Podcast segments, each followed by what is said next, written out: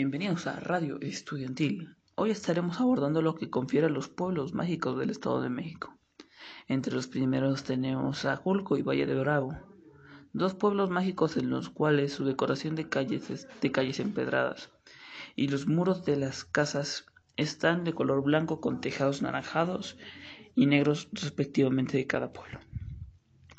Continuamos también con alpinismo en algunas de sus atracciones y flujos de agua como cascadas en Aculco o la famosa presa de Valle de Bravo.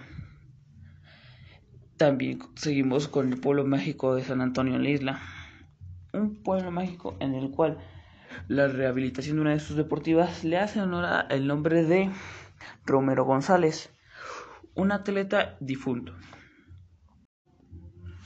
Sultepec, otro pueblo mágico del Estado de México, en el cual fue habitado principalmente por otomíes en, su fundación. En esta actualmente se mantiene viva la tradición del tallado de madera en el cual podemos encontrar diversos artesanos que crean juguetes, utensilios de cocina u objetos que se pueden llegar a usar en la vida diaria. Además, continuamos con el Camino Real de Tierra, una ruta comercial que había sido usada en tiempos coloniales y de la época prehispánica, en el cual recorre desde el centro de México hasta Nuevo México, trazando rutas comerciales.